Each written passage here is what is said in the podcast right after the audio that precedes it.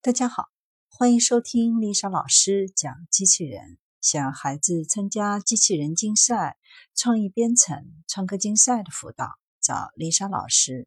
欢迎添加微信号幺五三五三五九二零六八，或搜索微信公众号“我最爱机器人”。今天丽莎老师为大家分享的是机器人勇闯龙宫，传回惊人照片。日本的一对机器人成功登陆距地球2.9亿公里的小行星龙宫，并开始对这颗星球进行勘测，以帮助科学家进一步了解太阳系和宇宙的起源。日前，他们向地球传回龙宫的照片，展示这颗小行星的惊人地貌。值得一提的是，这是世界上第一次派遣机器人对小行星的地表进行移动勘测。向小行星龙宫释放两个微型机器人。这两个机器人收集的是矿物的样本，他们将帮助科学家进一步了解太阳系的起源。由于龙宫的引力很小，他们以弹跳的方式在地表移动。九月二十一日，日本隼鸟二号探测器向小行星龙宫释放了两个饼干罐型的机器人。日本宇宙航空研究开发机构 JAXA 证实，两个机器人于二十二日顺利登陆这颗距地球二点九亿公里的小行星。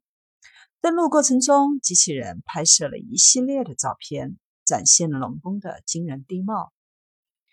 JAXA 希望借助这两个机器人获取太阳系起源的线索。他们表示。每个漫游者都正常运转，开始对龙宫的地表进行勘测。由于龙宫的引力很小，两个机器人可以在地表跳跃前进。它们能够窜入十五米的高度，最长可在半空停留十五分钟，以便对龙宫的物理特性进行勘测。项目负责人表示，他们开创了一种新的太空探索方式，可用于勘测小型天体。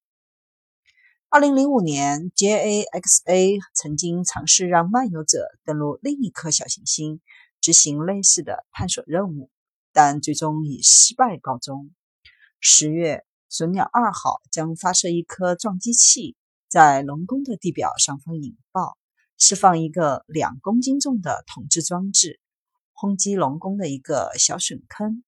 撞击器将帮助隼鸟二号收集陨坑的新鲜物质。在漫长的岁月变迁中，这些物质一直未暴露在风和辐射的环境下。JAXA 希望隼鸟二号任务的观测能够解答有关生命和宇宙的一些基本疑问，比如来自太空的元素是否能够帮助地球孕育出生命。除了这两个漫游者，隼鸟二号还将释放法国和德国共同研制的一个着陆器。名为移动式小行星表面侦探器，用于对龙宫的地面进行勘测。隼鸟二号的体积与一台大冰箱相当，装有太阳能电池板。它是 JAXA 的第一颗小行星探测器“隼鸟号”的接班人。2010年，隼鸟号带着尘埃样本从一颗体积不及龙宫的土豆型小行星返回地球。尽管在这场长达七年的奥德赛之旅遭受了一系列的挫折，但仍然被誉为太空探索史上的一项重要成就。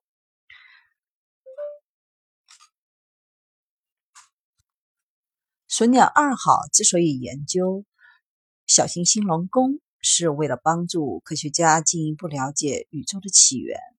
这颗探测器于二零一四年十二月发射。二零一八年六月二十七日抵达龙宫，借助一系列观测设备，隼鸟二号对这颗小行星的土壤和岩石样本进行了分析。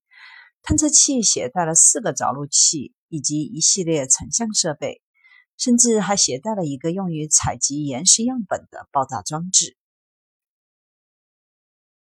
龙宫是一颗 C 型小行星，存在水和有机物的痕迹。